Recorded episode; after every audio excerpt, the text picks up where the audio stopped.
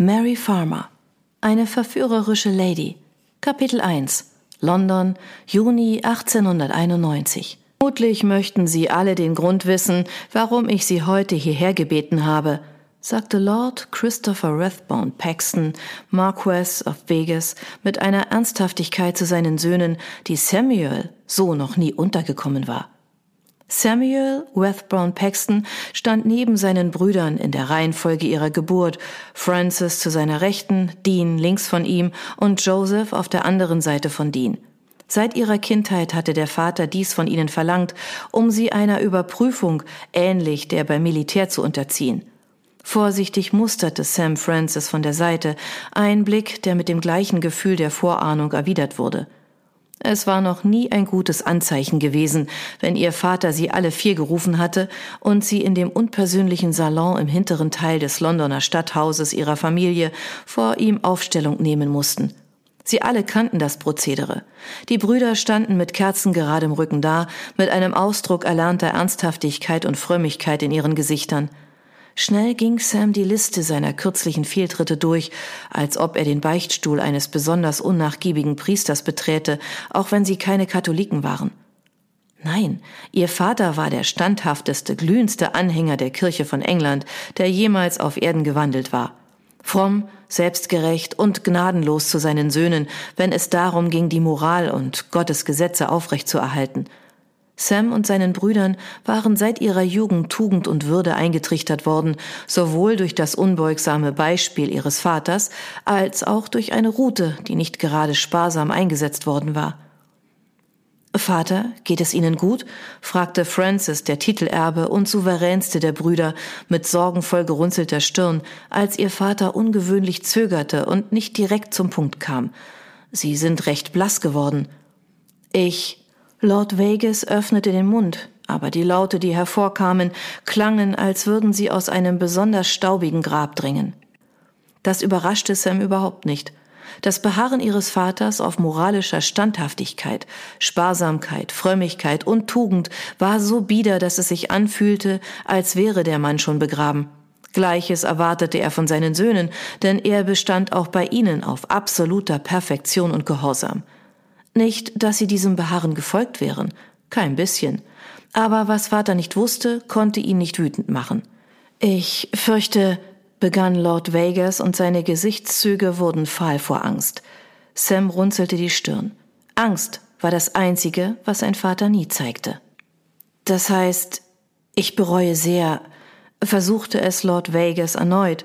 Er stieß ein leises Stöhnen aus und bedeutete dann Samuels Mutter, aus der Ecke des Zimmers hervorzukommen. Eine Ecke, in die sie während der letzten 30 Jahre verbannt worden war, seitdem sie ihm einen Erben geschenkt hatte. Riechsalz, stöhnte Lord Vegas. Natürlich hatte seine Mutter das Fläschchen in einer versteckten Tasche ihres schlichten Rocks zur Hand. Sie holte es schweigend hervor, übergab es wortlos und huschte zurück in ihre Ecke, wie die graue Maus, zu der ihr Mann sie gemacht hatte. Sam stieg jedes Mal die Zornesröte ins Gesicht, wenn er darüber nachdachte, wie sein Vater mit seinen Moralpredigten und seinem Beharren auf weiblicher Tugend das Licht seiner Mutter zum Erlöschen gebracht hatte. Als er ein Knabe gewesen war, war sie jung gewesen und voller Lebenslust, sogar witzig. Jetzt war nur mehr ein Schatten ihrer selbst übrig geblieben. Lord Vegas nahm einen langen Zug aus der Flasche mit dem Riechsalz, hustete, verzog das Gesicht und stöhnte wieder. Dann riss er sich endlich zusammen, um sich seinen Söhnen zu stellen. Er holte tief Luft, schien sich auf einen Punkt an der Wand hinter Sams Kopf zu konzentrieren und sagte dann ich bedauere sehr, Ihnen mitteilen zu müssen, dass die Familie Rathbone Paxton bankrott ist. Einen Moment lang herrschte Grabestille, während die Nachricht langsam in Sams Bewusstsein drang. Er drehte sich zu seinen Brüdern um, runzelte die Stirn und fragte stumm, ob einer von ihnen eine Ahnung hatte, was das zu bedeuten hatte. Letztlich richteten sich alle Blicke auf Francis. Francis räusperte sich und kam gleich zur Sache, wie er es immer tat. Vater, ich verstehe nicht. Bankrott? Lord Vegas verzog das Gesicht, als ob er gleich in Tränen ausbrechen würde. Dies war genug, um Sam einen unbehaglichen Schauer über den Rücken zu jagen, und seine Hände waren taub vor böser Vorahnung. Es ist weg, gab Lord Vegas mit einem hoffnungslosen Achselzucken zu. Alles, es ist weg. Das Geld, die Immobilien, alles. Wie bitte? Vater? fragte Joseph, der jüngste und ernsthafteste der Söhne. Er sah ehrlich besorgt aus. Sicher könnt ihr nicht alles meinen, sagte Dean, der drittälteste Sohn mit einem halbherzigen Lachen. Für Dean war alles ein Witz, außer vielleicht in diesem Moment. Lord Vegas kniff die Augen zusammen und atmete dann so tief aus, dass alle scheinheilige, selbstgerechte Lebenskraft aus ihm zu weichen schien. Seit vielen Jahren bin ich, bin ich in Spekulationen verwickelt. Er öffnete die Augen und sah seine Söhne an. Sam zuckte mit den Schultern.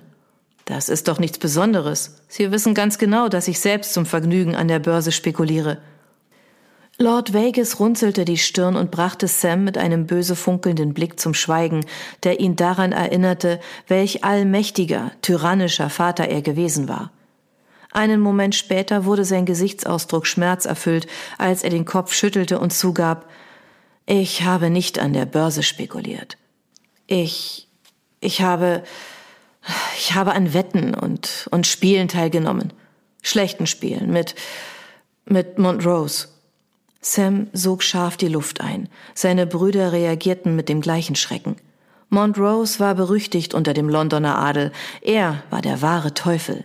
Er war die Art Mann, dessen Namen man ohne eine Anrede benutzte. So berüchtigt war sein Ruf. Niemand war sich ganz sicher, woher Montrose kam und wie wohlhabend er wirklich war. Allerdings war gemeinhin bekannt, dass er seinen Reichtum nur dadurch angehäuft hatte, dass er Adlige mit gutem Ruf, aber vielleicht fragwürdigem Charakter systematisch zerquetschte. Montrose vernichtete Existenzen. Hatte er einmal jemanden in seinem Fokus, aus Gründen, die nur er kannte, verfolgte er diesen, bis er ausgelöscht war. Sam fielen sofort zwei Männer ein, die aufgrund von Montrose Machenschaften in den Selbstmord getrieben worden waren – obwohl sich Montrose auf Adlige beschränkte, die ihren guten Ruf bereits selbst durch abscheuliche Handlungen beschmutzt hatten, so war es doch mehr als grausam, sie in den Suizid zu treiben. Montrose betrachtete sich selbst als eine Art Rächer, aber das hieß nicht. Sams Gedanken kamen zu einem abrupten Halt. Das kann nicht Ihr Ernst sein, Vater, sagte er und trat einen halben Schritt vor. Montrose ist nur hinter Adligen her, die sich etwas haben zu Schulden kommen lassen. Lord Vegas blasses Gesicht bekam rote Flecken. Er zitterte sichtlich, als er sich zwang, Sam anzusehen. Er mochte es allerdings ganz und gar nicht, das Wort an Sam oder einen seiner jüngeren Söhne zu richten, so schaute er zu Francis hinüber, als er antwortete. Ich habe schamlos gespielt. Im Laufe der Jahre wurden verschiedene Immobilien und Vermögenswerte als Sicherheiten für viel zu viele Kredite hinterlegt und und es gab andere Dinge, auf die ich nicht stolz bin. Dinge, die er hielt inne und schluckte. Dann verschränkte er die Hände vor dem Körper, um sie vom Zittern abzuhalten. Dinge, die Montrose jetzt dazu nutzt, mich zu erpressen. Er will mich dazu bringen, ihm alle unsere Landsitze zu überschreiben, außer Paxton Manor, das, wie ihr wisst, nicht verkauft oder übertragen werden kann. Sam und seine Brüder starrten ihren Vater offenen Mundes ungläubig an. Wollen Sie damit sagen, dass Sie Ihr ganzes Vermögen verloren haben? Unser ganzes Vermögen? Deans Gesicht war starr vor Schock. Nein, Vater, einen Moment. Joseph hob die Hand. Wollen Sie damit sagen, dass es Sie in Verlegenheit bringen würde oder noch Schlimmeres, wenn sich Ihr Verhalten herumspräche? Zu Sams völliger Überraschung trat seine Mutter aus ihrer Ecke hervor. Ihre Augen waren weit aufgerissen und alle Farbe war aus ihrem Gesicht gewichen. Sagen Sie, dass dem nicht so ist, verlangte sie von ihrem Mann, ihre Stimme ein heiseres Flüstern. Sagen Sie, Sie haben nicht. Sie hielt inne und schluckte, während sie eine Hand auf ihren Magen drückte. Vor Jahren habe ich gefragt, ob Sie.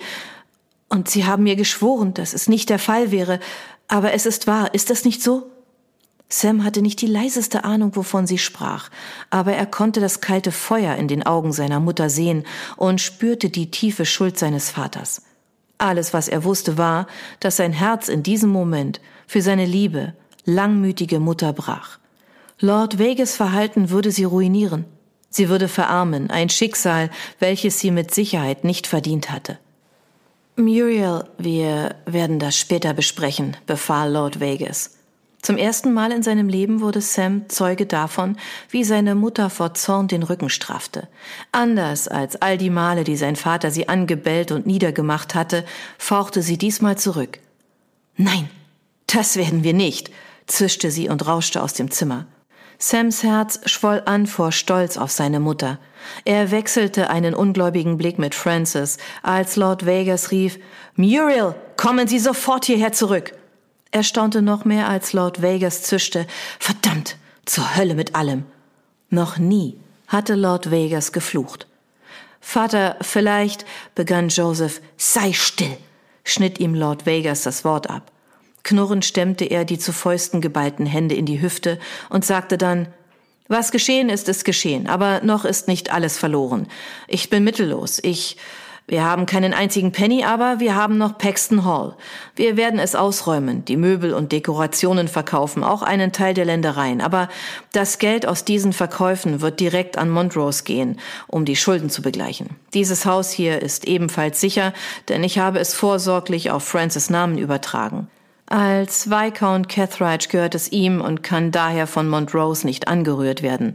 Aber ich würde es dem Bastard zutrauen, dass er sich an sie vier wendet, jetzt, wo er mich in die Knie gezwungen hat. Sam erinnerte sich an die Eigentumsübertragung von Rathbone House vor sechs Monaten. Er hatte bei Francis nachgefragt, da diese Überschreibung irgendwie nicht zu Vaters Art passte. Dieser war von dem scheinbaren Akt der Nächstenliebe genauso überrascht gewesen wie der Rest der Familie. Francis hatte sein eigenes Anwesen in Hampshire, welches er zusammen mit dem Titel des Viscounts erhalten hatte. Jetzt verstanden sie die Hintergründe.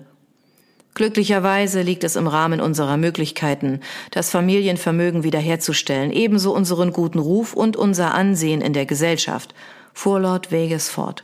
Sam wechselte einen weiteren Blick mit Francis, dann mit Dean. Wie soll das gehen, Vater, besonders da Sie auch andere Dinge als Geld erwähnten? Angelegenheiten, von denen Mutter zu wissen scheint, fügte Dean grollend hinzu. Sam nickte.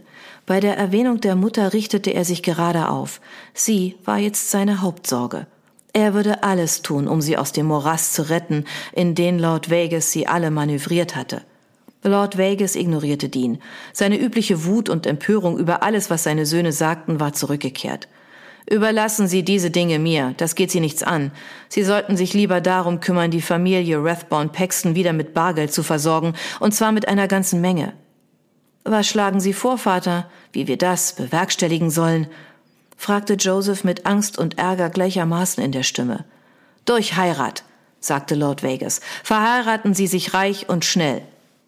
Sam und seine Brüder waren fassungslos. Sicher, als Adliger aus einer angesehenen Familie hatte er schon immer gewusst, dass sie alle heiraten würden oder zumindest sollten. Ehrlich gesagt waren Francis und er mit 30 und 28 Jahren bereits etwas später mit dran. Francis deutete immer wieder an, dass er irgendwann schon eine Braut finden würde, aber irgendwann war noch nicht eingetroffen. Sam hatte andere Vorstellungen für sein Leben. Nicht jeder Edelmann musste schließlich heiraten. Einige genossen einfach den Reichtum und den Status der Familie, stiegen in ein Geschäft ein oder spekulierten an der Börse, um ihr Vermögen zu steigern. Für Sam hatte der Begriff reicher Müßiggänger nichts Spöttisches, sondern war eher ein erstrebenswertes Ziel.